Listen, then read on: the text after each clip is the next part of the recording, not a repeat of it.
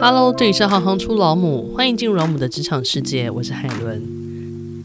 大家好，我是红酒老母 Denise，我现在的工作是葡萄酒跟 Whisky 的进口供应商。请问一下，什么是红酒代理商跟供应商？从事这份工作，他需要的工具有哪些？葡萄酒的代理商，你本身要有资质，你要有进口的执照，这个其实还蛮简单，就是去申请就行。这个工作最需要的工具，其实也是最难的工具，就是现金。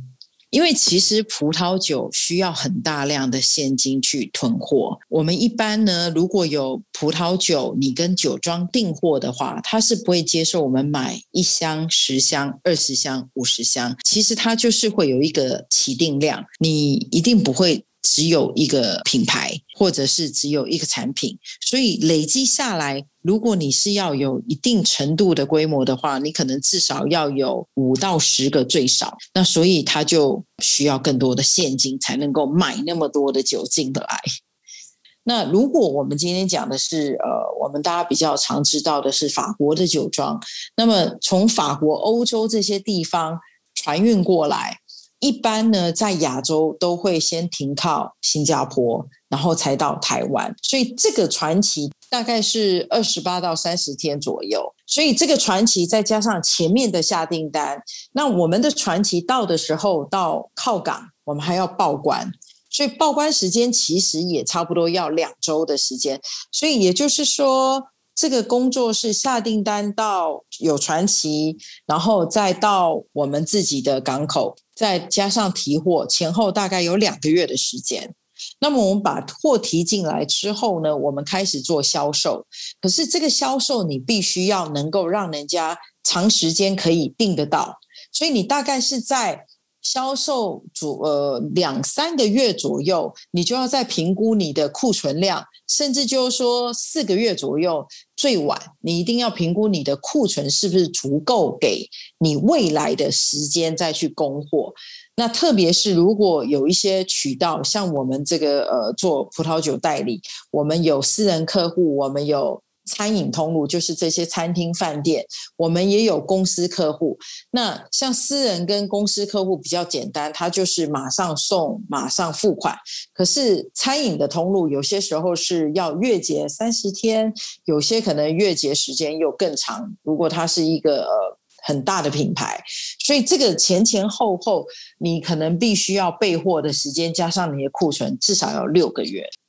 什么样个性特质的人可以适合从事这个行业呢？个性上面，如果你喜欢朋友，你喜欢了解市场的需求，你对很多事情有好奇心，你对呃葡萄酒有喜好，你喜欢美食，你喜欢旅游，这些东西都是结合在一起。如果这些东西加在一起，你都是很喜欢的人，那么你做个十年、二十年、三十年，你都不会觉得腻。你会在这个过程当中一直不断的在充实自己，在学习不一样的东西。那如果想要从事这份工作的话，您觉得可以从什么时候开始做准备？越早越好。我从二十岁开始接触这个酒，我到现在还在学习。酒的种类真的太多了，葡萄酒要怎么样知道？其实只有多喝才会知道。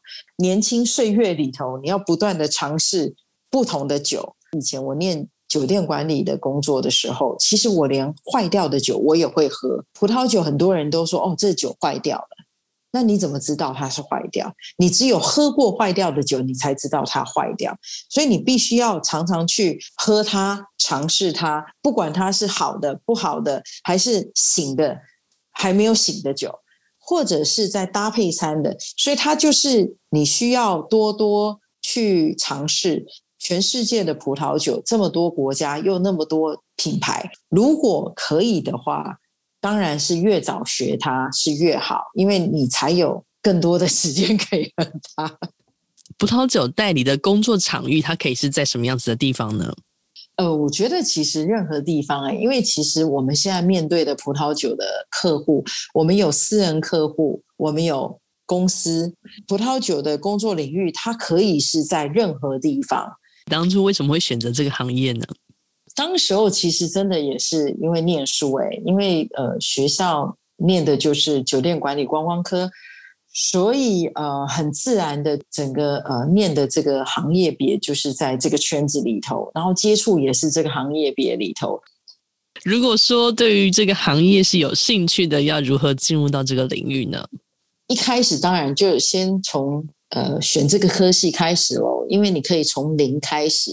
有些时候，其实呃，你在选这个科系的时候，在你念书的时候，也许你就会找到你到底喜不喜欢，你适不适合。然后，当然最好的就是你选到你喜欢的。你在从念书的时候，你已经有一个基础，然后等出社会的时候，它就是。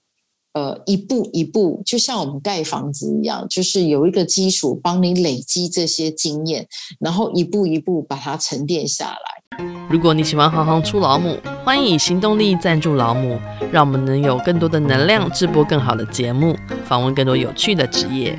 如果有任何建议，欢迎到网站留言给我们。谢谢你的支持与分享，我是海伦，我们下次见。